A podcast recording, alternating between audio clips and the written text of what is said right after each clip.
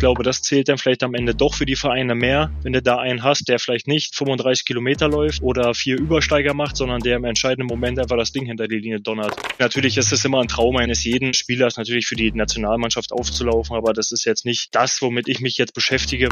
Ich verfolge Energie natürlich immer. Also ich gucke immer, wie die gespielt haben. Das war halt dieses Ossi-Ding. Man hatte sofort so eine Connection. Ja, natürlich ist dein Konkurrent, aber auch wenn der vor dir gespielt hast, hast du ihm alles gegönnt, wolltest, dass der am besten immer drei Tore schießt. Da ist halt so ein bisschen halt diese riesen Schattenseite vom Fußball. Du wurdest dann wirklich nur noch behandelt wie eine Marionette. Wir sind jetzt die Nummer eins in der Welt. Jetzt kommen die Spieler aus Ostdeutschland noch dazu. Ich glaube, dass die deutsche Mannschaft über Jahre hinaus nicht zu besiegen sein wird. Niki Tacker, der Podcast im Fußballosten mit Robert Hofmann und Sebastian König. Hallo, herzlich willkommen und sportfrei. Hier ist Niki Tacker. Hier ist euer Fußball-Podcast im Osten. Mein Name ist Robert Hofmann und bei mir ist wie immer Sebastian König. Ja, Robi und ein sehr ausgeschlafener Sebastian König. Äh, so, so ehrlich muss ich sein. Du weißt, ja, hat sich ein bisschen was verändert. Sehr, sehr spannende Zeit, aber ich habe dennoch ganz, ganz viel Ostfußball gesehen, bin gut vorbereitet für die aktuelle Folge. Und du hast es beim letzten Mal ja angesprochen. Es wird mal wieder Zeit für einen richtigen Gast. Und ich glaube, da haben wir jemanden genommen, der gerade in der Bundesliga getroffen hat, der im Osten war. Also ich glaube, wir haben Wort gehalten, oder? So sieht's aus. Und vor allen Dingen haben wir einen Gast genommen, der gerade bester Laune ist, wenn wir das vergangene Fußballwochenende betrachten. Also du hattest 90 Minuten Zeit, dir vernünftige Fragen zu überlegen, ehrlich. Und er stellst mir zwei so scheiß Fragen. Er schoss den 1. FC Heidenheim in einem der dramatischsten Saisonfinals aller Zeiten in der 99. Minute in die Fußball-Bundesliga. Warum der in Jüterbock geborene Vollblutstürmer ausgerechnet in der Ostalb zur Hochform aufläuft, wie er auch vor 80.000 in Dortmund ruhig vom Punkt bleibt und wie er heute noch auf seinen Ausbildungsverein NRI Cottbus zurückblickt, das wird er uns heute bei Niki Tacker erzählen. Herzlich willkommen, Tim Kleindienst. Schönen guten Tag. Tim, herzlich willkommen auch von mir bei Niki Tacker. Nimm uns doch mal mit, wie wurde der erste Bundesligasieg am vergangenen Wochenende gefeiert? Was war los in der Kabine? Äh, um ehrlich zu sein, war gar nicht so viel los, weil es war ja auch noch dieses Jubiläum vom Trainer. Mhm. Und da hat er dann mal gesagt, ja, jeder darf ein Bier trinken. und, und das war's. Ja, das war's dann. Ähm, also ein historischer Sieg, ja. Aber am Ende des Tages war es auch nur ein Sieg, weil es ist halt trotzdem ein Saisonspiel gewesen. Und am Ende des Tages sind wir froh, dass wir jetzt endlich gewinnen konnten. Und es ist halt trotzdem Fußball. Jetzt steht schon wieder das nächste Spiel an. Ja, und ihr habt ja, glaube ich, auch für die vier Spieltage, die gespielt sind, schon irgendwie auch fast schon mal alles erlebt. Also äh, vom, vom überragenden Heimspiel gegen, gegen Hoffenheim, was du aus meiner Sicht gewinnen musst, zu einem überragenden Spiel im Signal Iduna Park. Wie fällt denn das persönliche Fazit des Saisonstarts so für dich aus? Sagst du, du bist zufrieden? Hm, ja, ich würde nicht so sagen, nicht so hundertprozentig natürlich, weil du auch gerade schon angesprochen hast, gerade dieses Spiel gegen Hoffenheim, das wurmt einen irgendwie immer noch, weil ich glaube, gerade Bremen war so ein bisschen erstmal noch eine Wiedergutmachung für das Hoffenheim-Spiel, weil das darfst du schon gar nicht verlieren. Letzten Endes ist natürlich trotzdem auch schade, dass wir gegen Bremen irgendwie so fast das gleiche erleben wie gegen Hoffenheim. Da muss ich auch sagen, da war ich nach dem 2-2, war ich mir da nicht ganz so sicher, dass das Spiel 4-2 für uns ausgeht weil nun mal die Bundesliga dann doch eine andere Qualität hat. Aber am Ende bin ich echt froh. Aber ich glaube, es ist einfach schade, weil du hättest jetzt ja auch gut und gerne auch sieben Punkte haben können. Wenn nicht sogar müssen. Ja, ja, ja, ich kann das, kann das gut nachvollziehen. Ja, man denkt immer, ja klar, eigentlich muss doch, ne, muss man ja demütig sein. Aber wenn du die Spielverläufe gesehen hast, äh, bin ich da, bin ich da voll bei dir. Wenn wir auf dich ganz persönlich gucken, Hast zwei Tore gemacht, zwei vom Punkt, jetzt auch am Wochenende nochmal zweimal vorgelegt. Wie zufrieden bist du mit deiner Ausbeute ganz persönlich? Ja, natürlich, ich bin zufrieden, ähm, aber ich glaube, gerade als Stürmer äh,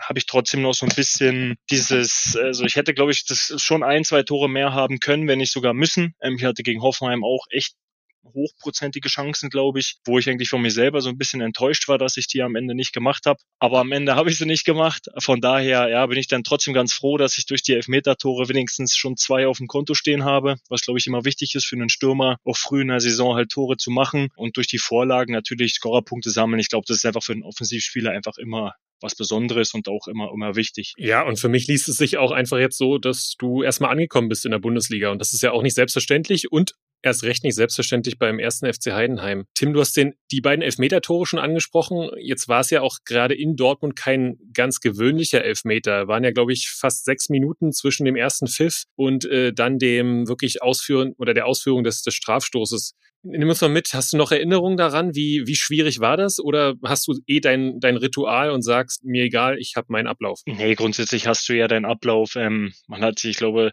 schon beim ersten Elfmeter Pfiff hatte man, also du entscheidest dich ja ein Stück weit eh im Kopf, was du dann machst. Das ist ja relativ frühzeitig schon gefallen. Natürlich war es komisch, weil man halt so ein bisschen aus Spielersicht nicht so richtig nachvollziehen kann, warum das dann halt so lange dauert, weil an sich, es heißt ja immer, jedes Tor wird überprüft das ist ja auch korrekt. Oder jede strittige Situation, quasi in dem Fall dieser, dieser Elfmeterpfiff. Und da hast du dann halt irgendwie das Gefühl gehabt, ja, es wurde vielleicht doch einfach zu schnell äh, gehandelt, weil, wie gesagt, das war ja dann komisch. Also es wird abseits gepfiffen, jeder rechnet, okay, abseits, die Situation ist halt vorbei. Dann wird aber diese Abseitsstellung quasi wieder revidiert und dann ist es doch auf einmal elf Meter, weil davor war ja auch schon elf Meter. Das ist dann halt, glaube ich, so ein bisschen das, was halt nervig ist, dass dann eigentlich eine Entscheidung wird widerrufen und die wird dann wieder widerrufen. Und das ist dann am Ende, glaube ich, schwierig, weil das kannst du dann halt nicht nachvollziehen. Und dann merkst du ja auch, wie langsam das Stadion kommt, die Fans sind unzufrieden. Ich glaube, die Fans sind jetzt sowieso nicht so der größte Fan von dem VAR.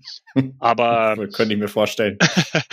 Gut, ich glaube, das wird halt immer sehr, sehr weit auseinander gehen. Also ich persönlich bin jetzt auch kein großer Fan vom VAR. Äh, am Ende des Tages muss er trotzdem glücklich sein, weil er hat uns dann doch dem Elfmeter, hat er uns beschert. Aber äh, es war schon ein bisschen schwierig einfach, weil man steht dann halt wirklich sechs Minuten da, ne? Und man weiß irgendwie genau, irgendwie gar nicht, was jetzt eigentlich so da abgeht. Also, und das ist dann, glaube ich, eigentlich eher das Schwierige, weil keiner jetzt so richtig weiß, was wird denn jetzt eigentlich jetzt noch überprüft, weil am Ende war ja eine Absetzentscheidung scheinbar da, aber ja, das macht das Ganze natürlich immer nicht einfach, aber am Ende war ich dann trotzdem froh, dass der Ball ins Tor gegangen ist und wir somit halt das 2-2 klar machen konnten. Du hast das so, so lapidar gesagt, aber deine Elfmeterbilanz liest sich ja durchaus äh, äh sehr passabel und ich glaube, es ist nochmal ein Unterschied, ob man einen Elfmeter Mitte des Spiels in Sandhausen oder vor 80.000 in Dortmund schießt. Du hast gesagt, dein Ablauf, aber was ist denn dein Geheimtipp, ähm, um wirklich so erfolgreich und kalt vom Punkt zu sein. Ja, ich glaube, du darfst ja einfach gar nicht so sehr in den Kopf machen. Also ich glaube, das Schlimmste, was du halt machen kannst als Schütze, ist dich kurz vorm Elfmeter umzuentscheiden, weil da muss ich auch selber sagen, das ist mir auch schon zweimal in die Hose gegangen. Da habe ich sie dann beide verschossen, wo ich mich dann quasi eigentlich entschieden hatte und trotzdem noch kurz davor umentschieden habe, weil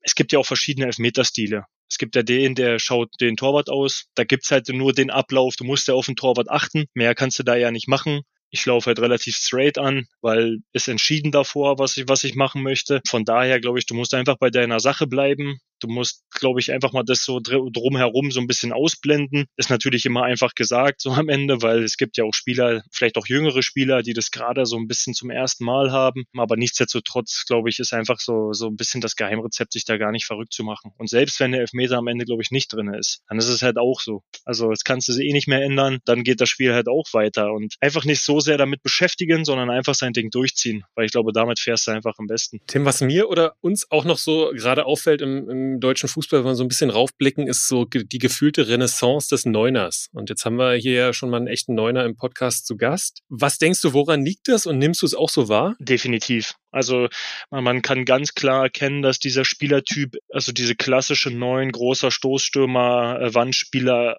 sie jetzt absolut wieder da ist. Das hat, glaube ich, mit dieser Ehre, wo, wo Götze dann ähm, in der Nationalmannschaft viel äh, auch gespielt hatte, wo dann gerade diese falsche Neuen, wie es ja dann heißt, sehr gemocht wurde. Aber ich glaube, man, man erkennt einfach doch, dass diese gerade dieses Spiel mit einem, mit einem klassischen Wandspieler, der jetzt auch nicht so viel umherläuft, sondern wirklich seine Position hält, wirklich seine Aufgaben erledigt, quasi auch, wenn es dann nur dieses Klatschen lassen ist. Das kann dir im Spiel so viel bringen, weil du hast dann halt über außen, du hast auf der 10 wahrscheinlich genug Tempo, genug äh, technische Finesse, die da am Ende quasi ausreicht, dass du jetzt nicht noch irgendwie so, so einen Spielertypen bräuchtest. So hast du eine klassische Neun, der wahrscheinlich am Ende des Tages dann derjenige, der wirklich eiskalt vom Tor ist. Und ich glaube, das zählt dann vielleicht am Ende doch für die Vereine mehr, wenn du da einen hast, der vielleicht nicht 35 Kilometer läuft oder vier Übersteiger macht, sondern der im entscheidenden Moment einfach das Ding hinter die Linie donnert. Das Ding über die Linie gedonnert hast du beim ersten FC Heidenheim auch relativ häufig.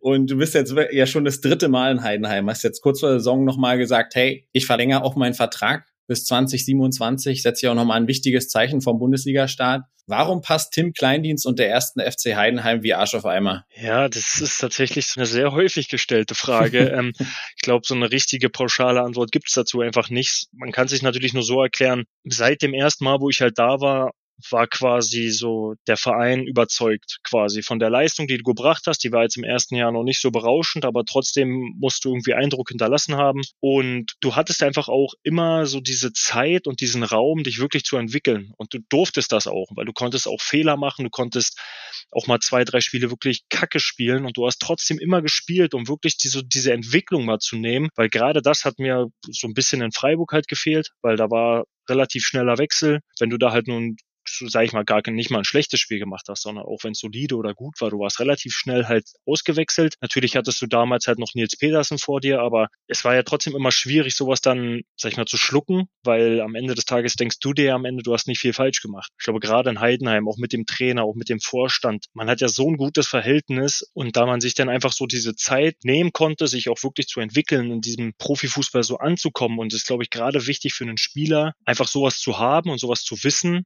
dass man sich halt auch einfach Fehler erlauben darf. Und das ist, glaube ich, gerade so ein, so ein großer Punkt, der im Fußball echt häufig fehlt, warum wahrscheinlich auch viele einfach dann auch mal scheitern oder nicht mehr so durchstarten können, weil sie dann einfach, glaube ich, nicht diese Rückendeckung kriegen, die sie denn in dem Moment vielleicht bräuchten. Ja, und ich glaube auch gerade so in den jungen Jahren, ne, wenn du dich halt noch entwickeln musst und wenn du dann Spielzeit brauchst und dann äh, auch mit den Positiv- und Negativerfahrungen erstmal umgehen umgehen musst. Apropos Negativ- und Positiv-Erfahrungen, du warst jetzt bei den Relegationsspielen 2020 schon dabei und warst jetzt auch dabei, wo ihr es geschafft habt. Damals nicht geschafft, jetzt knapp geschafft. Wo war für dich der Unterschied? Warum hat es jetzt geklappt und damals vielleicht noch nicht? Wart ihr noch nicht so weit? Wir waren auf jeden Fall jetzt bedeutend weiter, in, einfach auch in der Hinsicht. Man muss ja, glaube ich, sagen, ich glaube, wir waren in der Relegationssaison da hatten wir, glaube ich, 55 Punkte oder sowas. Und jetzt haben wir 68 geholt. Das sind 13 Punkte mehr ähm, und haben es gerade mal so mit einem Punkt Vorsprung geschafft. Das heißt, du musstest ja in dieser Saison so dermaßen konstant spielen, dass du es überhaupt schaffst oder eine Rolle spielen möchtest. Und das war ja in der Relegationssaison nicht mal so. Das war ja, glaube ich, auch da haben wir es ja gerade so eigentlich noch mit Glück geschafft gehabt, weil wir hatten ja, glaube ich, in Bielefeld 3-0 verloren. Und dann hat aber der HSV, glaube ich, 5-1 auf den Deckel gekriegt in Sandhausen. Mhm. Und dadurch bist du halt reingerutscht. Aber ich sage trotzdem, dass wir in dieser Relegationssaison nicht mehr schlecht gespielt haben. Wir hätten in Bremen hätten wir gewinnen müssen, haben wir halt aber nicht. Und genau das waren halt so diese Momente, weil dann kommen die halt hierher nach Heidenheim, voller Euphorie waren, die waren der ganze Verein und dann hast du auch relativ schnell diesen Nackenschlag gekriegt. Ich glaube, das war sogar ein Eigentor vom Teuer. Und dann war die halt klar, du liegst 2-0 hinten schwierig, weil ein 2-2, wie wir dann gespielt haben, reicht halt nicht, da es da noch diese nette Auswärtstorregel gab. Und die hat sich dann natürlich gekillt. Aber gerade jetzt in der Saison, wo wir es geschafft haben, wir haben einfach, wir haben einfach Spiele gewonnen, die wir vielleicht eigentlich hätten gar nicht gewinnen müssen oder dürfen. Also wir haben eigentlich teilweise einfach Punkte geholt, die vielleicht nicht von vornherein oder nach dem Spiel du gesagt hättest, ja, das war heute ein verdienter Sieg, sondern du hast es halt irgendwie dreckig geschafft und hast dich dann aber über diese Saison und für mich immer der, der ausschlaggebendste Grund, warum wir es geschafft haben, ist, wir waren glaube ich, zum allerersten Mal, also wo ich auch in Heidenheim war, auswärts wirklich konstant. Also wir haben auswärts wirklich viele Punkte geholt. Sonst war das halt immer dieser Gegensatz, Gefühl, zu Hause haben wir kein Spiel verloren, aber auswärts haben wir echt viel Punkte liegen lassen. Und ich glaube, das ist für mich so dieser Hauptgrund, dass wir halt erstens die Heimstärke bewahren konnten, aber auch gerade auswärts viel Punkte geholt haben. Basti hat die Reli gegen Werder vor drei Jahren angesprochen. Ähm, du hast im Rückspiel beide Tore gemacht. Spannende Sidestep. Eingewechselt in der 80. Minute bei Werder Niklas Füllkrug. Also klare Konsequenz und klare Nachfrage. Wann sehen wir dich im Nationalteam? Äh, schwierig. Ähm, ich glaube, da gibt es wahrscheinlich noch äh, den einen oder anderen, der da vorher mal eingeladen werden müsste.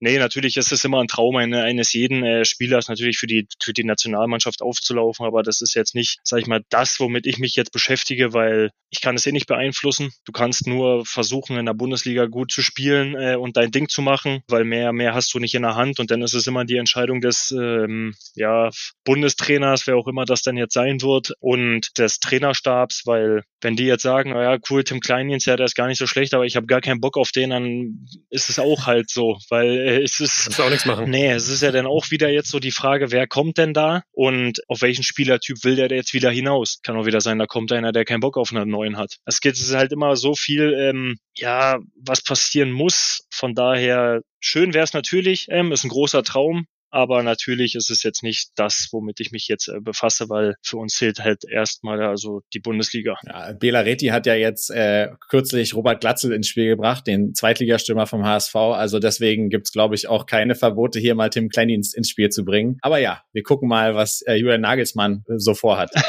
Ja.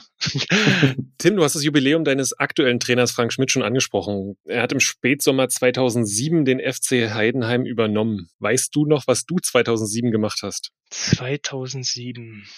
Da war ich gerade zwölf. Ja, man könnte quasi sagen, da wo er seine große Trainerkarriere gestartet hat, habe ich quasi sag ich mal, mal probiert, meine Fußballkarriere zu starten, weil da bin ich gerade auf die Sportschule nach Cottbus gegangen und habe mich da dann versucht, mal in den Profifußball reinzuarbeiten. Kannst du dich noch dran erinnern, war es damals schon mit den Sichtungen in Schlieben, Cottbus oder Perleberg? Was, was, war das auch schon dieser Sichtungsprozess, wie er heute noch ist? Ja, tatsächlich drei Stück aber ich muss ehrlich gestehen, dass ich, glaube ich, den ersten nicht gemacht habe. Aus irgendwelchen Gründen. Ich habe aus irgendwelchen Gründen konnte ich den ersten, der war, glaube ich, sogar in Schlieben. Das war ja dieses Großfeldspiel oder dieses ja, Spiel dort. Ähm, ich habe tatsächlich aber erst in Perleberg war das, glaube ich, da habe ich angefangen. Dann Cottbus, der letzte Test, bis hin zur Einschulung. Mhm. Ja, Perleberg steht jetzt auch wieder für uns im November an. Mhm. Sehr, sehr Schön. spannend. Gibt's immer noch. Essen ist immer noch gut, Handyempfang immer noch schlecht. Aber das ist ja. Ich weiß nicht, schläft man eigentlich immer noch in dieser Halle? Nee, mittlerweile in diesem Raum oben, in diesem Besprechungsraum. Dann aber auch so auf Feldbetten, damit die Jungs quasi ja, zum genau. ersten Mal so von zu Hause so ein bisschen dieses Sportschul-Feeling haben. Das, ja, ja. kann ich mich noch erinnern. Ja. Schön ja. war's. Sehr spannend, ja. Und es hat dich nach, nach Cottbus gebracht und nach zwei, drei Jahren bist du in der U17 gelandet. Und wie es in der U17 war, das hören wir uns mal ganz kurz von einem ehemaligen Trainer an. Als ich die U17 Cottbus übernommen habe, hatte er eine schwierige Phase gehabt. Nach einem Wachstumsschub als Außenbahnspieler war er ein bisschen Unilenk unterwegs und es gab so Stimmen, ihn auszusortieren. Äh, man hat dann aber im Individualtraining gesehen, dass er eine sehr gute Sprungkraft und auch ein gutes Timing bei Kopfbällen hat, eine sehr starke Abschlusstechnik mit beiden Füßen und auch unfassbar marschieren konnte.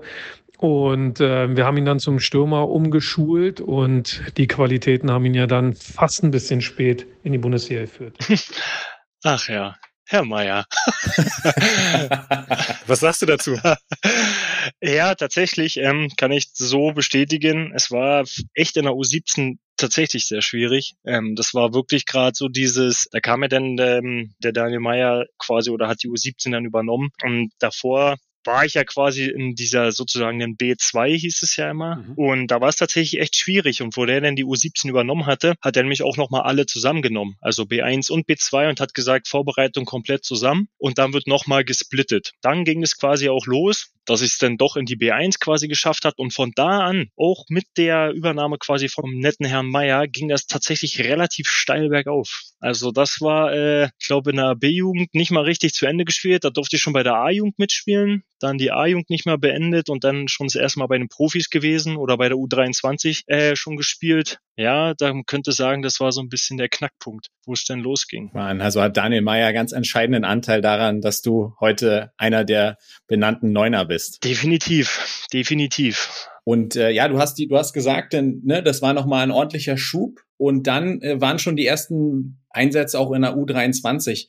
Beschreib doch mal auch für die, vielleicht für viele aufstrebende Nachwuchsstürmer da draußen, wie war nochmal der Übergang dann wirklich von der U19 in den, in den Männerbereich auch. Was war der größte Unterschied? Also der größte Unterschied ist Fall dieses Spieltempo. Das merkst du heute auch noch. Wenn du quasi Jungs von einer, von einer U19 quasi reinkriegst, dass dieses Spieltempo, was du eigentlich dann wirklich hast, das ist einfach so bedeutend viel höher und du musst so viel schneller im Kopf halt schalten. Das ist für mich eigentlich so der größte Unterschied und das macht dann tatsächlich auch die, auch die Spieler dann aus, irgendwann sich halt dem anzupassen, weil gerade du hast halt nicht mehr diesen Raum wie in der U19 und kannst den Baller nehmen, kannst du das mal aufdrehen, kannst mal gucken, weil da ist Ballername, entweder sitzt die und wenn die schon nicht mehr sitzt, dann hast du halt direkt Feuer. Und das ist eigentlich so der größte Unterschied. Natürlich die Körperlichkeit, aber das ist halt auch nochmal unterschiedlich von jedem ja, Typen natürlich, weil ein Außenbahnspieler ähm, wird jetzt nicht so der größte Büffel sein oder auch die Stürmer müssen jetzt nicht unbedingt, weil wie gesagt, so wachsen tust du ja dann hoffentlich auch noch ein bisschen. Vielleicht jetzt nicht mehr ganz von der U19, aber es kann trotzdem noch passieren. Aber gerade, ich sage also, Spieltempo ist auf jeden Fall der größte Unterschied und auch der, ja, auch mit der entscheidendste, weil den musst du dann wirklich drin haben. Fehler machen, gut, das darfst du, kannst es nur lernen durch Fehler machen, aber gerade so Körperlichkeit und dieses Spieltempo wirklich, das muss dann der Nachwuchsspieler relativ schnell auch reinkriegen. Ja, und Daniel hat ja auch eine Sache angesprochen, das ist so ein bisschen ja auch heute noch dein Steckenpferd, äh, er, hat, er hat Sprungkraft genannt, ich würde mal irgendwie den, den Kopfball noch, noch mit dazu nehmen. Lag das jetzt am Kopfballpendeltraining mit äh, Detlef Ulrich oder warst du schon immer irgendwie Kopfball stark? Weil es ist ja oftmals so, dass große Spieler ja gar nicht so von der Technik her überragend sind, weil sie ja nie springen müssen. Aber äh, wo hast du dir das irgendwie angelernt? Ich weiß nicht warum, aber ich habe schon immer gerne Kopfball gemacht. Also ich war auch immer der, der gleich freiwillig zum Kopfballpendel gegangen ist, wo die anderen halt alle keinen Bock drauf hatten. Oh, Horst Krauzig hatte ich noch als Kopfballtrainer. Das war immer schön. Die Zeit sogar noch, okay. Und dann hatten wir quasi diese Schulzeit-Trainingsstunden. Äh, da war auch viel so, so Kopfballtraining und da, das habe ich immer gerne gemacht. Habe es auch wirklich intensiv trainiert. Natürlich hatte man dann halt immer dieses, ja, natürlich, wie er schon sagt, so gewisse genetische Sachen hat's halt wie die Sprungkraft, aber diese Technik und sowas, die hat er dir schön ein, eingeflößt, muss man schon sagen. Aber ja, manche sagen, ich kann besser mit dem Kopf als mit beiden Füßen.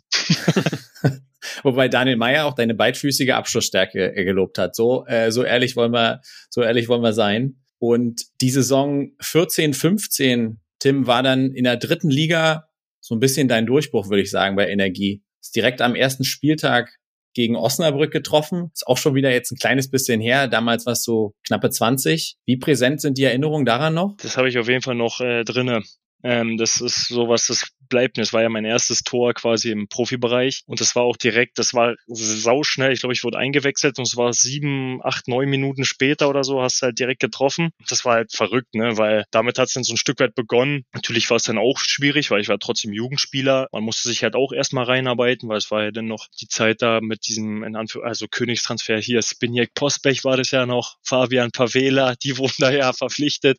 Das waren halt die, die dir vorgesetzt waren. Das waren halt mal schön gestandene Männer, ne? Das waren richtige, das waren richtige Büffel. Und natürlich galt es dann halt auch erstmal, sich da reinzuarbeiten, weil es war halt auch der Sprung von der U19 halt zum Profibereich. Aber hat Gott sei Dank funktioniert. Ja, und dann gab es ein Highlight-Spiel sicherlich in dieser Saison. Du hast mal zu Hause drei Tore gemacht. Regensburg. Yes. Das wäre jetzt meine Frage gewesen. genau. Da klingelt sofort. Und der Vorlage, Sven Michel, der hat so ein unfassbares Tor geschossen. Dieser Kofferverlängerung aufgetrumpft und der hat den, glaube ich, aus 25 Metern so ein Auftrumpf hier, so ein, so ein Senkschuss auch über den Torhüter. Ich glaube, wir haben 4-1 gewonnen oder 4-0. Ja, 4-1, glaube ich. Und Schiedsrichter damals? Wirst du wahrscheinlich nicht wissen, aber ganz spannend, habe ich gesehen in der Recherche, Daniel Schlager. Heute Echt? auch, mh, heute auch Bundesliga-Schiedsrichter, hat ja am Freitag Bayern gegen Leverkusen gepfiffen. Der war Schiedsrichter in diesem Spiel. Thorsten Matuschka stand auf dem Platz und wer stand im Tor? Im Tor, ja, müsste Mühe gewesen sein. Genau. So ist es. Dein heutiger auch, Mitspieler. Auch, ja. Ach, schön. Schön war es, ja. Es eine schöne Zeit gewesen. Da sind wir genau dabei. Du hast angesprochen, schöne Zeit. Wie ist denn heute noch so der, der Kontakt? Was ist Energie Cottbus heute noch für, für dich? Ja gut, also ich verfolge Energie Cottbus natürlich immer. Also ich gucke immer, wie die gespielt haben. Na gut, durch die sozialen Kanäle kriegst du es ja sowieso mit. Natürlich hast du jetzt nicht mehr den Kontakt, weil sich einfach die Mannschaft so dermaßen verändert hat. Das ist ja ganz normal, aber am Ende des Tages Energie Cottbus immer so ein Teil von, oder ein großer Teil von dir, weil ich habe da meine Jugend verbracht. Ich bin da zum Profi quasi geworden, habe den Verein halt natürlich auch sau viel zu verdanken. Und von daher ist halt trotzdem so ein bisschen einfach so dieses weinende Auge, dass es jetzt leider so ist, wie es gerade ist dass der Verein leider nicht mehr da oben in den, in den ersten drei Ligen mit drinne äh, steckt. Aber nichtsdestotrotz ähm, verfolgt man das und ja, eigentlich wäre man immer mal gerne eigentlich wieder auch zurück nach, nach Cottbus gegangen, aber ist halt immer so ein bisschen schwierig, weil die Zeit einfach fehlt da und der Weg ist jetzt auch nicht der kürzeste jetzt von hier. Das halt mal wieder zu erleben. Wann warst du denn zuletzt, weil du es angesprochen hast, ja auch mit Heimat, wann, wie, wie, oft bist du noch zu Hause oder auch in Jüterbock, vielleicht bei deinen Eltern oder wann warst du das letzte Mal in Cottbus? Wie muss man sich das vorstellen? in Cottbus war ich boah, wann war ich denn in Cottbus? War ich, wenn ich lüge, 2018 oder 2019, glaube ich mal. Und da hatte ich auch mal einen Kumpel besucht noch. Aber gerade auch zu Hause, also ich war jetzt wieder zu Hause im Sommer, in der Sommerpause. Davor war ich drei Jahre nicht zu Hause. Also gar nicht weil es einfach immer schwierig ist mit diesen, mit diesen Spielplänen, weil gerade in der zweiten Liga war halt immer relativ ja, du hast dann halt Pause, dann hast du halt irgendwie zwei Wochen frei und dann hast du noch paar Tage und dann geht's gefühlt schon immer los. Also du hast halt kaum und gerade in dieser Zeit, wo du dann mal diese zwei Wochen frei hast, sind ja dann meistens die Pfingstferien. Da meine Frau halt Lehrerin ist, bin ich auf die angewiesen und kann nur da dann quasi äh, in Urlaub und wenn du da wieder zurückkommst, dann fängst du gefühlt schon wieder an. Das war halt immer echt schwierig, da so, so wirklich Zeit zu finden, weil du willst jetzt auch nicht für ein oder zwei Tage darüber fahren, weil da hast du mehr Fahrtstress, als du wirklich so ein bisschen die Zeit mit der Familie genießen genießen kannst. Aber trotzdem, man wäre schon gerne wirklich öfter da zu Hause oder auch mal wieder in Cottbus. Und hast du mit den Jungs von ganz früher, sagen wir mal U17, U19 Zeiten äh, noch Kontakt? Gibt's da welche, wo du sagst, da ist noch ein enger Draht da? Ja, also mit also mit quasi mit dem ich zusammengespielt habe hier, ich weiß nicht, Oliver Krischanowski, kennt ihn jemand noch? Mhm. Mit dem fast täglich tatsächlich. mit einer trotzdem der besten, meiner besten Kumpels, ähm, weil wir waren auch äh, im Internat halt zusammen im, im Zimmer und das ist halt nie abgerissen. Ansonsten so relativ sporadisch auch mal noch mit, mit anderen. Aber gut, wie das Leben halt so ist, ne? Ja, auch nicht ganz einfach in der Fußballwelt, alle, ne? Ja, auf einmal heiraten alle, dann äh, kommen da, hast du Frau, dann Wem sagst du das? wechseln die alle, dann sind die wie ich, dann musst du ja erstmal gucken, ob die überhaupt noch in Deutschland unterwegs sind. Das ist halt schon manchmal nicht so einfach, aber trotzdem wäre, glaube ich, mal cool, wenn man mal so wie so eine Art Klassentreffen macht, vielleicht einfach so in der Art mit, mit den Mann, mit der Mannschaft, weil gut, das ist ja, wenn du Klassentreffen sagst von der Sportschule, ist es ja fast wie Mannschaftstreffen, von daher, es wäre vielleicht auch mal so eine Idee, um einfach mal die ganzen Jungs nochmal zu sehen, mal überhaupt zu erfahren, was die so alles machen. Ja, klar, weil es haben ja noch, oder es sind ja viele spannende Lebensläufe dann aus so einer Mannschaft immer entstanden, gar nicht so ja. alle unbedingt, unbedingt im Fußball. Und ja, alle wird man eh nie zusammenkriegen, das kennen wir auch von Klassentreffen, aber ich gebe es mal an Herrn Hischke weiter. Ah, ja, mit dem bin ich tatsächlich auch noch in Kontakt. Sehr gut. Also mit dem schreibe ich auch noch. Tim, die 35 Spiele in der Saison 14, 15 und vor allem aber die 13 Tore haben dich dann zum SC Freiburg gebracht. Wie war das so dann auch das zum ersten Mal quasi raus aus Brandenburg und diesen, diesen großen Schritt zu machen? Was hast du für Erinnerungen? Es war schon erstmal komisch, weil es war halt echt lustig. Du bist von rechts oben komplett nach links unten. Also das war dann halt eine Strecke, die war, da ist es jetzt halt noch kurz, ne, weil ich glaube wirklich nach Freiburg bist du fast acht Stunden gefahren oder so. Und das war halt immer schon, also ja, am Ende des Tages war es trotzdem schön, weil das, ich meine, deswegen haben wir es ja eigentlich gemacht, ne. Also es ist dann natürlich, du weißt nicht, wo es dich hin verschlägt. Freiburg war zu dem Zeitpunkt, glaube ich, eine eine Top-Adresse, auch gerade für junge Spieler. Von daher war es dann auch relativ klar, dass man das machen möchte, weil ja eine große Entwicklung man da nehmen konnte. Am Ende des Tages war es jetzt leider okay, nicht die, die man sich dann erhofft hat, aber trotzdem war es sehr interessant halt mal, ne? Aber dann standst du da auf einmal alleine in Freiburg, kennst keinen, ja, gut, aber that's part of the job. Du hast eben schon angesprochen, hast Nils Petersen mal angesprochen, der natürlich da vorne auch dein Konkurrent war, aber der ja auch ein Ex-Cottbusser ist und auch äh, jemand, äh, sagen wir mal ein Ossi. Wie wichtig war Nils Petersen für dich in Freiburg? Sehr wichtig. Bin auch mit Nils noch ähm, in, in der Tessie, also gut in Kontakt. Es war auch mein, mein Sitznachbar tatsächlich in der Kabine dann. Ja, man, das war wichtig, weil das war halt gerade dieses, ja, Ossi-Ding. Man hatte sofort so eine Connection man hat sich sofort gut verstanden. Es hat sich bis heute gehalten. Ähm, da war es halt froh, dass so einer da war, gerade der das auch kannte, der dich so ein bisschen an die Hand nehmen konnte, zeigen konnte, wie es im Verein so abläuft. Ja, natürlich ist dein Konkurrent, aber das ist, glaube ich, dann am Ende, ähm, was heißt Konkurrent? Eigentlich war was denn halt dein Kumpel, weil auch wenn der vor dir gespielt hast, hast du ihm alles gegönnt. Er wolltest, dass der am besten immer drei Tore schießt, weil es einfach das Mannschaftliche natürlich ist. Von daher war es schon wichtig, dass der dann halt auch so da war in Freiburg. Aber ich hatte ja dann tatsächlich auch noch Maximilian Philipp.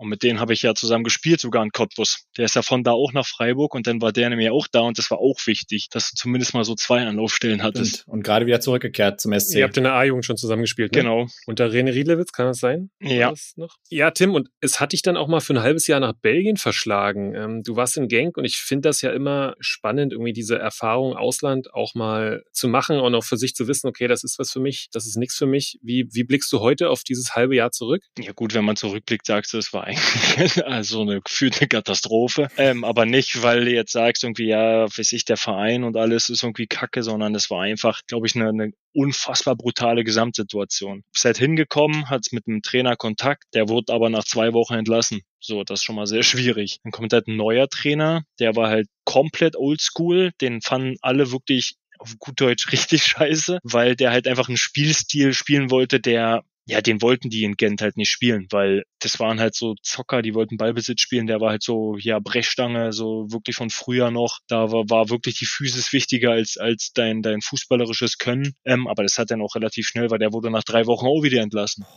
Wahnsinn. So. Und dann war noch Corona. Genau, dann war Corona. Belgien war eine Red Zone. Das heißt, ich konnte da auch nicht raus und es konnte keiner rein. Das war genauso schwierig. Und ja, wie gesagt, ich hatte dann vier Monate, ich hatte vier Trainer dort. Das war so ein Monatsabo. Dann hast du in der Saison komplett nicht abgeliefert. Du bist Champions League Quali ausgeschieden quasi, bist in der Europa League, hast alle Spiele verloren. Ja, es war sehr, sehr gebraucht. Trotzdem würde ich sagen, ich würde die Entscheidung trotzdem wieder so treffen. Und hast ja sicherlich auch was mitgenommen dann, oder? Also so in so einer, mit so einer negativen Phase umzugehen? Ja, das hast du jetzt gelernt, weil jetzt, wenn es wirklich um Entscheidungen geht, nimmst du, glaube ich, drei, vier, fünf Mal vor, beziehst alle Quali erstmal mit ein, aber das war, glaube ich, so ein bisschen Kopflos damals, weil dich hat's einfach so gereizt, da Champions League Quali, du hast gute Chancen da zu spielen. Ist ja was Besonderes, wenn du da jetzt endlich mal so potenziell in die Königsklasse rein kannst. Ich meine, darum spielen wir auch Fußball, wir wollen maximalen Erfolg haben. Das ist was, wenn du wirklich in eine, auch wenn das dann am Ende in die Europa League war, das international spielen. Ich habe trotzdem fünf Einsätze jetzt in der Europa League, die kann mir halt keiner nehmen. Und das war trotzdem viel Erfahrung, auch wenn es halt negativ war, was trotzdem sind es wertvolle Erfahrungen, weil die trägst du jetzt mit. Und es hätte auch anders laufen können.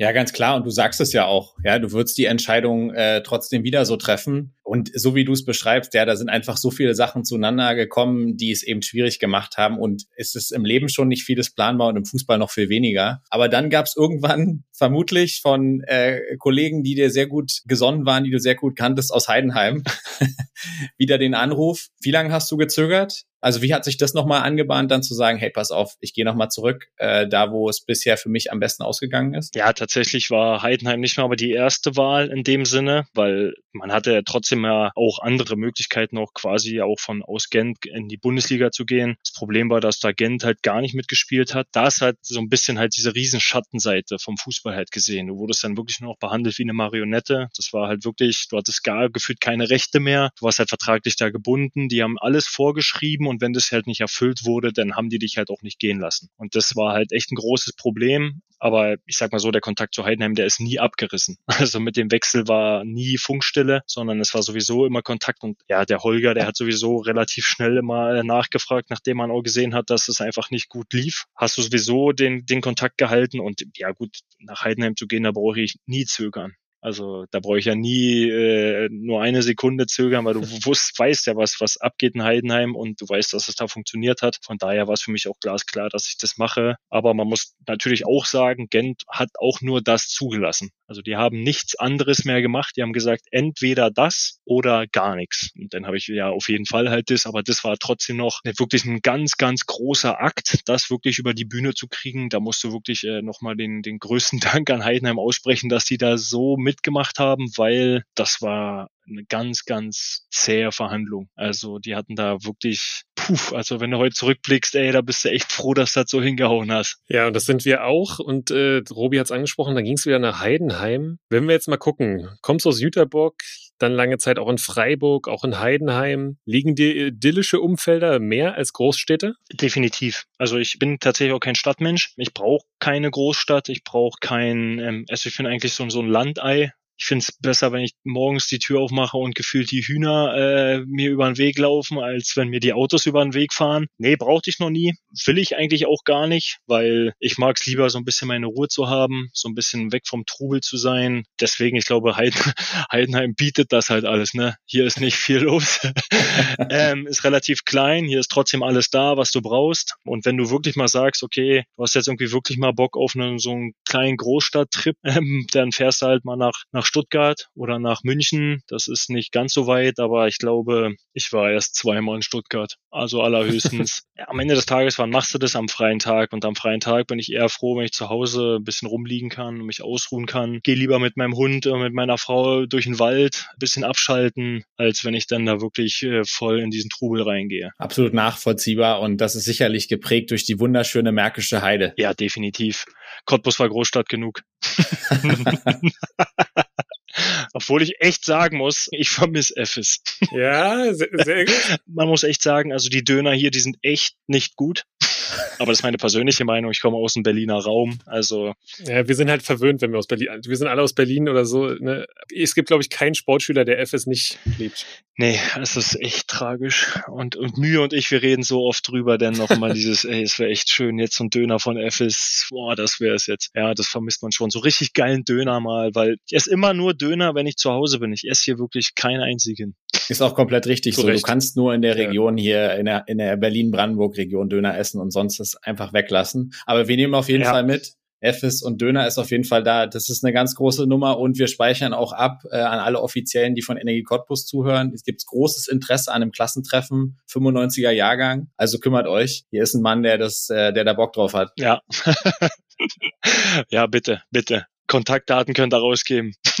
Sehr gut. Das, das, das machen wir in dem kleinen Kreis. Tim, uns hat erstmal riesen Spaß gemacht und ist nicht alltäglich und äh, auch noch weniger selbstverständlich, ähm, ja, einen erfolgreichen Bundesliga-Stürmer hier bei uns zu haben. Wir lassen dich aber nicht gehen, ohne auch dich durch unser Fragenfeuer zu jagen. Wir haben kurze, knifflige oder manchmal auch weniger knifflige äh, Fragen an dich und bitten um kurze, spontane Antwort. Alles klar. Ah, darum sind solche Spiele ganz gut auch mal, dass du wieder mit beiden Boden auf der Tatsache bist. Tim, wer war der beste Spieler, mit dem du in der Jugend zusammengespielt hast? Äh, in der Jugend. Christopher Lemke vielleicht. Keine Ahnung. Der Dicker vom Ludwigsfelder FC. Ja, äh, keine Ahnung. Früher war der noch gut. was, was, oder was zählt denn als Jugend? Bis zu Ja, U19, U17 oder? bis U19 Ja, ja. zählt, ja. ja, der war Nationalspieler. Ja, ja, war er. Hm. Ja, du, gute Antwort. An welchem Abwehrspieler hast du dir die Zähne ausgebissen? An vielen. Naja, was heißt vielen? Wer ist so der unangenehmste? Die sind alle, ja, die sind alle. Mach, Spaß macht's ja nie. Aber überall, wo es kratzt und beißt, da bin ich zu Hause, da fühle ich mich wohl.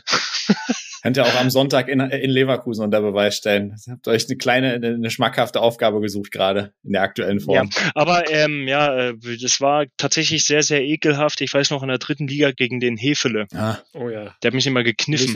Ich hatte so am Bauchraum komplett blaue Flecken. Nächsten Tag. ach, Hefe, absolute Dynamo-Legende. Großartig. Ja, das war wirklich unangenehm in den jungen Jahren. Wir haben eben schon die Kulinarik in Berlin-Brandenburg angesprochen und wir wissen, dass du eigentlich gerne kochst. Nichtsdestotrotz, was ist deines Erachtens das beste Restaurant in Cottbus? Lange her wahrscheinlich. Erzählt Effes. Als Restaurant. Klar, oder? Nee, es war Effes. Äh, Roma war top. Mhm. Italiener, okay. Burgerbüro, hinten das Wirtshaus da. Dann dieser Sushi-Laden auf der Ecke, Café Latte. Es gab viele geile. Die gibt's auch alle immer noch. Ja, also Mosquito, auch top. Ja, okay. Ich höre, du warst Fan vom Altmarkt. Oh ja. Tim, wer war der beste FIFA-Zocker, der dir in deiner Karriere in den Mannschaften untergekommen ist? Wen hattest du nie eine Chance? Boah, nie eine Chance. Es war tatsächlich immer sehr, sehr schwierig gegen Marc Flecken. Wir haben über dein erstes Profitor gesprochen. Was war dein schönstes? Ich glaube, so rein vom Dings her vielleicht das gegen Ingolstadt, was ich da von der Mittellinie gemacht hat. War jetzt nicht sehr schön, aber war trotzdem mal cool, aus so einer Distanz zu treffen. Mhm. Wer war der beste Trainer in deiner Karriere? Mm, ja, es war wirklich Daniel Meyer, Stefan Krämer und äh, Frank Schmidt.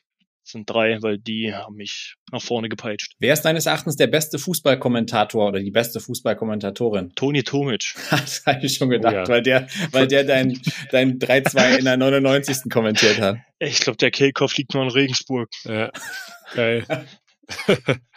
äh, wer ist dein Vorbild als Stürmer? Thierry Henry. Wer war dein coolster Zimmernachbar? Mm, also zählt das jetzt für Auswärtsspiele? Auswärtsspiele, Trainingslager. Internat. Oliver Krischanowski. Und welches Stadion ist dein Lieblingsstadion, in dem du unbedingt nochmal spielen möchtest und bisher nicht gespielt hast? Noch nicht gespielt, dann würde ich auf jeden Fall noch gerne in Frankfurt spielen. Auf jeden Fall Eintracht. Ich nochmal, natürlich, ja gut, ich beschränke mich jetzt mal auf Deutschland. Ja, Frankfurt. Frankfurt nehmen wir. Und dann noch mal eine kurze Zusatzfrage. Ihr spielt ja auch bald in der alten Försterei.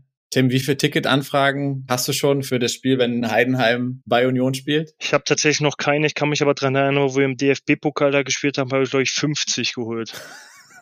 Es wird vermutlich Okay. nicht weniger sein. Nee, ich glaube, es wird eher mehr. Ja, Tim, äh, es heißt nochmal für uns Danke zu sagen für, für deine Zeit hier bei uns. Hat großen Spaß gemacht. Äh, danke auch für die, für die Offenheit und die Einblicke. Ja, vielen, vielen Dank. Es hat wirklich äh, Spaß gemacht. Ja, und in diesem Sinne sagen wir nochmal Danke und maximale Erfolge für einen sicherlich Herausforderungen in Leverkusen, aber ihr habt ja schon gezeigt, dass alles möglich ist und wir drücken die Daumen und sind auf jeden Fall jetzt auch ein Stück weiter Heidenheim-Fans, oder Robi? So sieht's aus. Also maximale Erfolge zu verlieren habt ihr mal gar nichts.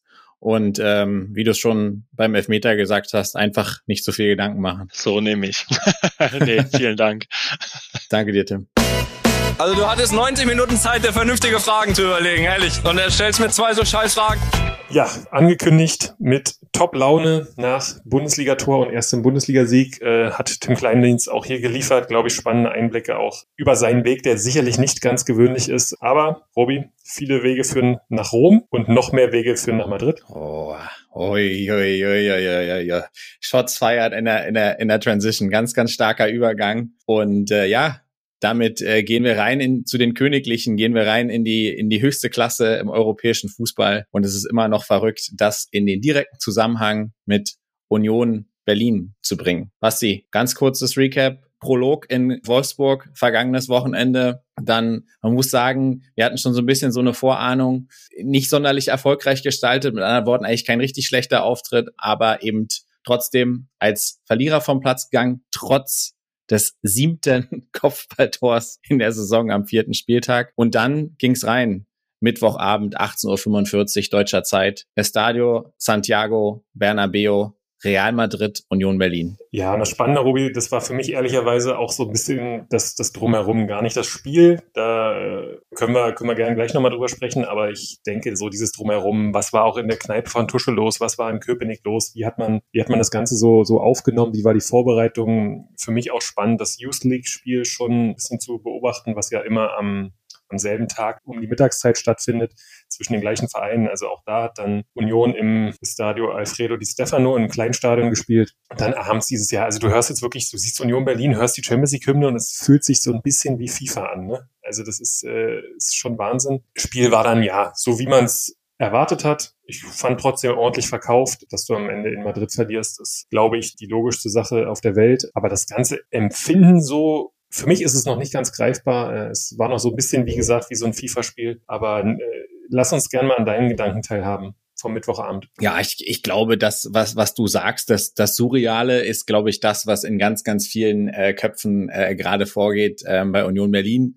Weil der Moment in der letzten Saison, wo feststeht, du spielst Champions League, das ist schon der erste surreale Moment. Dann gibt's den nächsten Moment, äh, wo es zur Auslosung kommt. Und wenn es dann tatsächlich losgeht, dann macht's auch nochmal Klick in ganz, ganz vielen Köpfen. Äh, natürlich auf und neben dem Platz, aber auch, wir haben schon so oft darüber gesprochen, über den atemberaubenden Weg und wo Union auch vor nicht allzu langer Zeit noch war. Es ist eine Faszination für jeden Eisernen, für jeden, für jeden Fan in Köpenick, aber auch für jeden Berliner.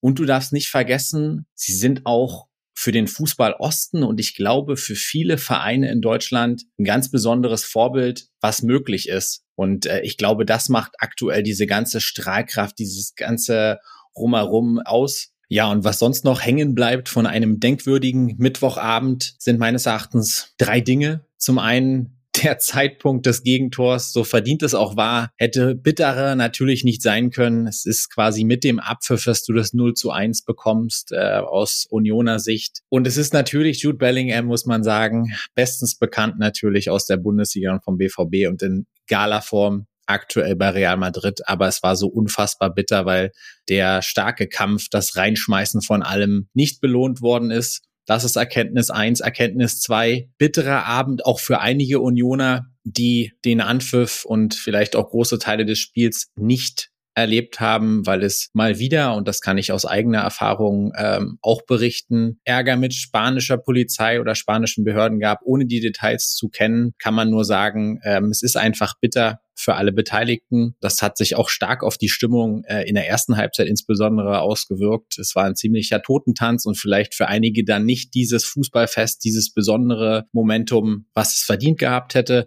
Erkenntnis drei und das bleibt aber für mich auch die wichtigste.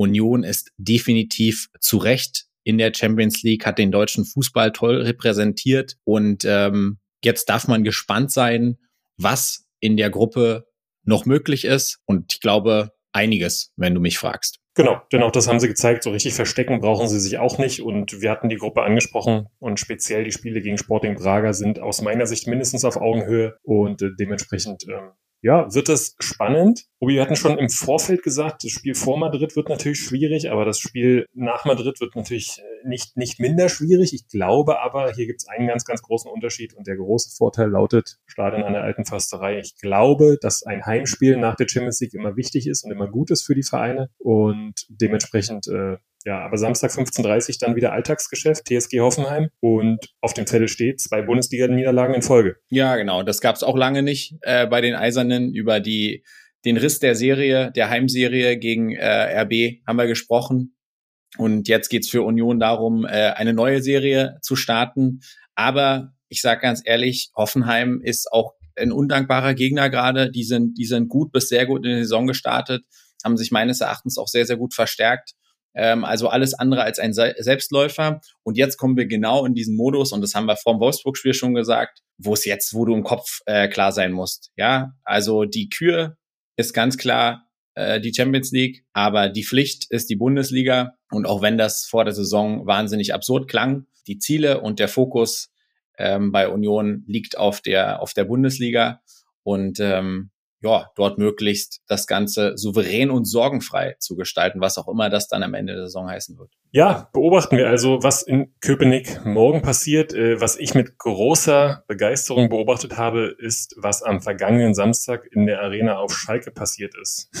Man kann so ein bisschen sagen, der erste FC Magdeburg ist schon wieder passiert. Ähm, habe jetzt auch so ein paar spannende Interviews da mit Christian Titz und Amara Condé gesehen, die sich auch nicht ganz einig waren. Fakt ist, Magdeburg verliert am Ende auf Schalke mit 4 zu 3. Das äh, nur eine Woche nach dem 6 zu 4 Heimsieg gegen Hertha BSC. Das heißt, der SFC Magdeburg steht für Spektakel, aber ich glaube, da war Christian Titz nicht so ganz begeistert. Ja, Spektakel war es in der Tat. Spektakel war es. Äh, also es war mal wieder und erneut ähm, Werbung für den Fußball. Samstagabend ausverkaufte Arena auf Schalke, ey, und was auch beide Fanlager da im wahrsten Sinne des Wortes angezündet und abgefackelt haben, war großartig. Auch wieder sehr, sehr viele Fans mitgereist aus Magdeburg, weil das für die natürlich auch Highlight-Spiele sind. Ja, und auf dem Platz, du sagst es. Also, während du am Spieltag zuvor Hertha mit 6 zu 4 niederringst, geht's jetzt hinten raus leider blöd für dich aus. Und krass ist auch, dass sowohl auf der Magdeburger Seite als auch auf der Schalker Seite echt individuelle Fehler oftmals ähm, dazu geführt haben, dass man sich quasi selbst ein bisschen um den Lohn gebracht hat. Und ich sage ganz ehrlich, ja, es ist Schalke und es ist anspruchsvoll, aber du musst da natürlich auf jeden Fall einen Punkt ähm, mitnehmen. Und die, die Chancen dazu waren auch da. Gehst zweimal durch Nacker in Führung, der offensichtlich das Tore schießen äh, plötzlich für sich entdeckt hat. War es ein schönes Copy-and-Paste-Tor. Also beim zweiten Tor musste ich ja, kurz noch mal ja. gucken, ob es jetzt die Wiederholung war. Und ähm, ja, natürlich hat Schalke auch Qualität. Schalke hat Wucht. Ähm, so, da müssen, das müssen wir gar nicht in, in Abrede stellen. Aber du darfst dann nicht 2-0 und 3-2 führen und am Ende nicht mindestens einen Punkt aus Gelsenkirchen mit nach Hause nehmen. Deswegen der Ärger bei Titz sicherlich verständlich. Aber Magdeburg zeigt ganz klar, dass diese hohen Prognosen von einigen ähm, für den FCM dieses Jahr nicht von ungefähr kommen. Sehr gut zusammengefasst. Äh, was natürlich auch noch bitter ist, ist die rote Karte für Daniel Heber, der dann den entscheidenden Elfmeter verursacht hat. Der wird jetzt fehlen. Und ich glaube, dass auch die Defensive so ein bisschen das Thema sein wird, warum der 1. FC Magdeburg am Ende nicht unter den ersten drei oder unter den ersten fünf vielleicht landen wird. Wir drücken ihnen natürlich die Daumen und ähm, so ein bisschen Stabilität werden sie irgendwann gewinnen. Die werden jetzt nicht jede Woche, äh, wird es acht oder neun Tore geben. Das heißt, der Fokus liegt dann natürlich auch darauf, aber ich glaube, dass äh, speziell die Offensive dann auch und der, der Spielstil die große Stärke des 1. FC Magdeburg sind. Ja, aber Spektakel, Basti, ähm, wenn ich auf die, wenn ich darauf gucke, was der Spieltag sagt, äh, du hast jetzt, spielst jetzt zu Hause gegen Paderborn und wenn ich mir den Paderborner Spielstil und den vom FCM angucke, wird mich ein erneutes Spektakel ehrlicherweise gar nicht mehr so wahnsinnig wundern. Ja, aber genau das passiert ja dann meistens nicht. Also die werden, die kriegen jetzt wahrscheinlich beide die ganze Woche erzählt und wir müssen erstmal und wir müssen erstmal und deswegen, äh, ja, würde mich da ein äh, tristes 0-0 oder 1-1 gar nicht mal so, so überraschen. Robi, tristes 1-1 an der Ostsee hätten wir am Wochenende genommen bei Hansa, aber Hansa hat die vielleicht formstärkste Mannschaft zu Gast gehabt und am Ende auch aus meiner Sicht völlig verdient gewonnen gegen den aktuellen Tabellenführer Fortuna Düsseldorf. Ja, und vor allen Dingen haben sie sind sie nicht als Sieger vom Platz gegangen oder haben auch keinen Unentschieden holen können, weil sie leider keine sehr, sehr gute erste Halbzeit gespielt haben. Oder sagen wir es mal so, sie haben sehr, sehr schlechte erste 40 Minuten gespielt. Das hat auch Alois Schwarz äh, im Anschluss äh, so gesagt. Liegst 0-2 hinten, machst dann wirklich aus dem, aus dem Nichts nach einer Ecke durch Vanderwerf kurz vor der Halbzeit noch den, noch den Anschluss, hast dann direkt durch Bachmann die Möglichkeit, sogar vor der Halbzeit noch den Ausgleich und das Momentum auf deine Seite zu ziehen und dann sicherlich Knackpunkt vermutlich auch des Spiels. Knapp nach der Halbzeit hat Perea die Riesenchance ähm, aufs 2-2, was ihm, was ihm leider nicht gelingt. Hansa dann in der zweiten Halbzeit deutlich besser und hätte sich da in der Phase auch einen Punkt verdient gehabt. Aber wie es dann häufig so ist, kriegst du dann äh, das dritte und dann, äh, dann war der, war der Deckel drauf. Ähm, du sagst es, Fortuna Düsseldorf formstark, aktuell nach der Niederlage vom HSV auch Spitzenreiter. Aber trotzdem so ein bisschen, ich würde sagen, Hansa ist auf dem Boden der Tatsachen äh, zurück und hat jetzt Sonntag auch ein richtiges Brett zu bohren, stimmungsmäßig aber ein absolutes Highlight. Es geht nach Kaiserslautern. Mir wäre noch lieber, wenn sie ein Blech zu bohren hätten, aber ich drücke auf jeden Fall die Daumen äh, auf den Betzenberg. Und dann, Robi, lass uns reinrauschen in die dritte Liga. Ich freue mich die ganze Folge schon drauf, äh, denn was uns am Sonntag erwartet, ist nicht selbstverständlich. Dritte Liga, 19.30 Sonntagabend, 1 gegen 2, Sachsen-Top-Duell, Dynamo Dresden gegen FC Erzgebirge Aue. Kurzer Rückblick, äh, bevor du eskalierst, wie, wie kam es dazu? Ja, also die Vorfreude, also ja, ich, ich werde ich werd mich etwas zügeln, ich werde mich strukturieren und werde sagen, wie kam es dazu? Ähm, die Kurzform ist, Dynamo ähm, gewinnt schmutzig nicht unverdient und am Ende glücklich 1 zu 0 an der Lohmühle. Also die, die, die Story ist kurz erklärt. Wir haben auch hier wieder eine klassische Copy-and-Paste-Aktion. Also ich könnte jetzt nochmal die Platte auflegen von den letzten zwei, drei Folgen. Chancenwucher ohne Ende. Und dann hinten raus hast du ein bisschen Glück und ganz, ganz viel Stefan Drejaccia und ähm, der von uns schon mal äh, vor zwei Wochen an, angesprochene Pascal Breyer, Neuzugang vom FC Hansa, hat sich dann ein Privatduell mit Drille äh, geliefert, was sehr, sehr gut für den Torhüter der SGD äh, ausging, der sich mit ja auch die 1,0, also das ist die Mindestnote, die er an dem Tag hätte verdienen können. Und ganz ehrlich, so späten Aufsteiger. Schmutzig, drei Punkte an der Lohmühle und es wird in ein paar Wochen keiner mehr fragen, wie der zustande gekommen ist. Ja, es war schon, also ich will nur mal sagen, es war schon arg schmutzig. Also das äh, Spiel war echt äh, teilweise schwere Kost. Lübeck hat es auch ordentlich gemacht für ein Heimspiel. Ähm, Rasen war, glaube ich, auch nicht, nicht so gut, wie er, wie er im ersten Augenblick aussah. Aber du, jetzt gewinnen sie so eine Spiele und dann freuen wir uns doch auf die Spiele, wo sie dann noch gut spielen. Also und äh, ich denke, dass es eine gute Leistung bedarf am Sonntagabend, denn der Gegner ist mal in richtiger Topform. Wie kam es dazu? Erzgebirge Aue hat das äh, Ostduell gegen Halle gewonnen. Nach boah, sehr biederen ersten 60 Minuten. Halle völlig verdient vorne. Da nutzt Dominik Baumann einen schweren Fehler von Martin Mendel im Spielaufbau. Macht den dann echt eiskalt weg. Also, boah, Qualität. Ja, und dann wird gewechselt. Und wenn im Erzgebirge gewechselt wird, dann scheppert's danach. Und zwar im Tor der Gegner. Also wieder Pavel Dotschew dann eingewechselt. Äh, Meuer nimmt eine Ecke direkt. Schwirten mit dem 2-1. Und Thiel legt dann noch das, das 3-1 vor. Also alle drei Wechsler sind wieder beteiligt. Äh, Aue gewinnt am Ende 3-1. Hat mich ein bisschen geärgert für meinen Tipp, denn ich hatte 2-1 getippt. Ich hatte auf Abseits gehofft. Für mich auch klares Absetztor. Aber das MDR-Tippspiel kann da natürlich nichts für. Ja, also gewinnt auch Aue und stellt auf unfassbare 14 Punkte. Nur Dynamo ist noch ein besser und jetzt gibt es am siebten Spieltag das Duell 1930 Rudolf-Habig-Stadion. Ausverkauft ist es. Robi, was hast du denn getippt im Tippspiel? Ja, ich meine, da von mir jetzt einen neutralen Tipp zu erwarten, ist natürlich maximal unrealistisch. Ähm, ich glaube, dass insbesondere, weil das Spiel in Dresden stattfindet, äh, trotz der sehr, sehr starken Form und der starken Joker vom Erzgebirge Aue, äh, kleiner Sidestep, sieben von zehn Toren, die Aue dieses Jahr erzählt hat, von Jokern, gehe ich davon aus, dass die SGD das am Ende für sich zieht. In der vergangenen Saison war es zweimal sehr, sehr knapp. Jeweils 1 zu 0 Sieg äh, für, für Dynamo. Jeweils auch etwas glücklich. Also so ein, so ein Derby hat immer noch mal eine, eine besondere Brisanz. Ich glaube aber, dass es Dynamo am Ende äh, für sich entscheiden wird, weil die Qualität einfach eine, eine bessere ist und weil Aue auch unterschiedliche Gesichter hat, ob sie im Erzgebirge oder auswärts spielen. Ich glaube, wir sind unentschieden, denn das Spiel hat schon richtig Druck. Ich glaube, Aue kann gut verteidigen. Dresden sitzt, spielt jetzt nicht frei von der Leber weg und Aue hat schon auch Qualität. Ich glaube am Ende auf ein 1 zu 1, aber du, schauen wir drauf. Ähm, auf jeden Fall wissen wir, dass auch ihr da draußen sicherlich dabei sein werdet, wenn es am Sonntagabend um 19.30 Uhr heißt Dynamo Dresden gegen Erzgebirge Aue. Ja, wenn wir uns den Zwischenstand beim MDR-Tippspiel angucken, dann wissen wir ja, dass deine Tipps eher bisher so Medium waren.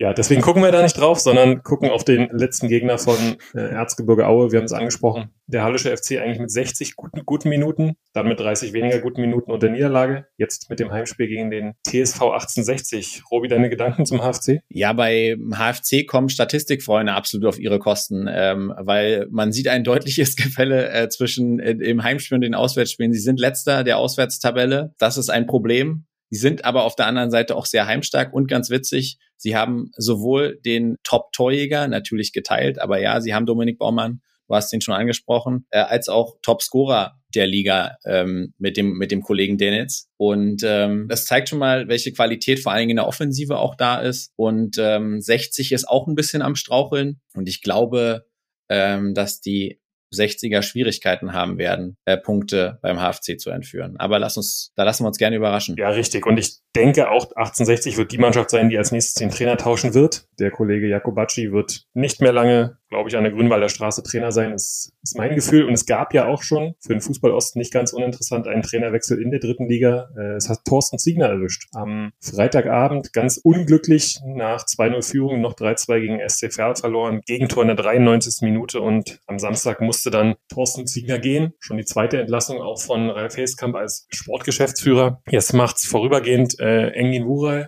der U19-Trainer. Guter Typ. Wir haben auch letztes Jahr gegeneinander gespielt und äh, wir haben verloren. Deswegen muss er was drauf haben.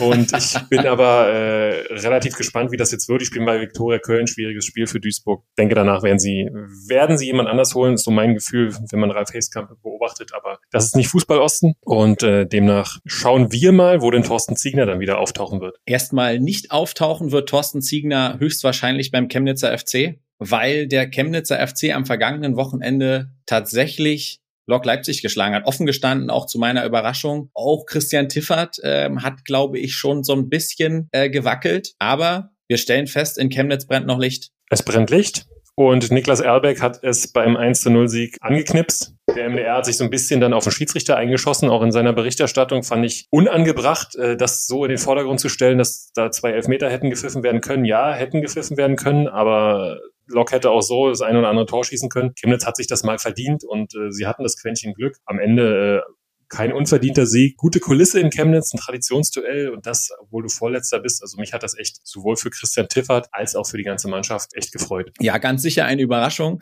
hat sich auch in unserem Tippspiel so dargestellt. Ich glaube ehrlicherweise, auf Chemnitz hatten die allerwenigsten äh, getippt. Und äh, ein zweites, ja, glaube ich, auch überraschendes Ergebnis hatten wir beim kleinen Thüringen-Duell. Erfurt verliert tatsächlich äh, zu Hause gegen Meuselwitz. Das hat mich durchaus überrascht, Basti. Mich auch, habe auch nichts weiter davon gesehen. Dennoch äh, ist jetzt so ein bisschen diese, ja, der Flow von Erfurt auf jeden Fall mal weg. Ein, zwei Verletzungen, jetzt schon das kleine Thüringen-Duell äh, verloren. In ein paar Wochen steht das große Thüringen-Duell an. Und ja, man sieht, alle Mannschaften sind, sind verwundbar. Erfurt jetzt, äh, Cottbus am Anfang. Ja, und wenn wir, wenn wir gerade dann schon bei, bei NRG Cottbus sind, die haben am Ende souverän gewonnen gegen Zwickau. Ich habe das Spiel in äh, kompletten Länge gesehen, habe mich nach zehn Minuten geärgert, dass ich nur 3-0 getippt habe, weil da lief es aus meiner Sicht auf einen 7-0 hinaus. Zwickau wirklich mit einer über 80 Minuten lang sehr biederen Vorstellung oder sehr defensiven Vorstellung. Cottbus war dann aber nicht so richtig in dem Flow. Marc Philipp Zimmermann macht das, was er immer gemacht hat. Tore schießen. Ja, dennoch souveräne Vorstellung von zehn Spielen verliert Zwickau gegen diese Cottbuser Mannschaft auch zehn Spiele. Am Ende dann haben sich, wie gesagt, nochmal zehn Minuten aufgerappelt, aber aus meiner Sicht eine gute Leistung von Energie, verdienter Sieg, sind jetzt oben dran,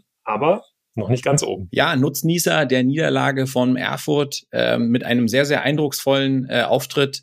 Tatsächlich der Greifswalder FC gewinnt 5 zu 1 bei Luckenwalde, die, wie wir ja auch, die wir immer wieder mal hier erwähnen und die auch einen sehr, sehr starken Saisonstart hingelegt hatten.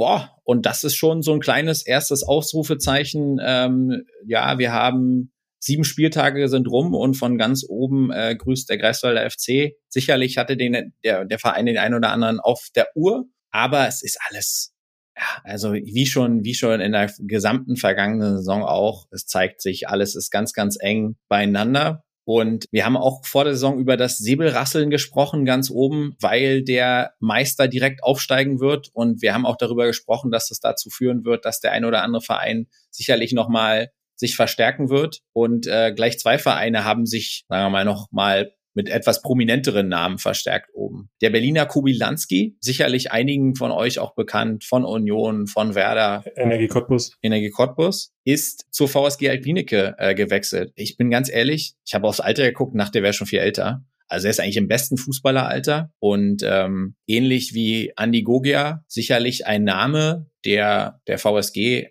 weiterhelfen könnte. Und dann ist da noch ein echter Ostexperte plötzlich in Jena aufgetaucht. Ja, und zwar eine Magdeburger Fußballlegende äh, oder hat zumindest Fußballspielen in Magdeburg gelernt. Äh, Nils Butzen äh, ist jetzt beim FC Karl Zeiss Jena nach Stationen in Rostock und Zwickau zuletzt, war er vereinslos und äh, ja, jetzt hat ihn der Weg nach Jena geführt. Ich glaube, eine gute Verstärkung. Er war auch äh, zwischenzeitlich Kapitän in seinen Stationen. Sehr, sehr guter Ostverteidiger, würde ich sagen. Für die rechte Seite ähm, wird Jena sicherlich stärker machen, nicht nur fußballerisch, sondern glaube ich auch als Charakter und als, als Teammitglied in der Kabine. Ja, und nach den, nach der Gegentorflut, und da meine ich nicht nur explizit, dass die erste Rundenniederlage im DFB-Pokal gegen Hertha BSC, aber auch so hat Jena, die die letzten Jahre immer die stärkste Abwehr hatten, dieses Jahr waren sie nicht so wahnsinnig souverän bisher. Also da kann Nils Butzen mit seiner Erfahrung äh, ganz sicher eine Verstärkung sein. Ja, Robi, und wer für unsere Folge eine sicherlich ganz, ganz große Verstärkung war, das war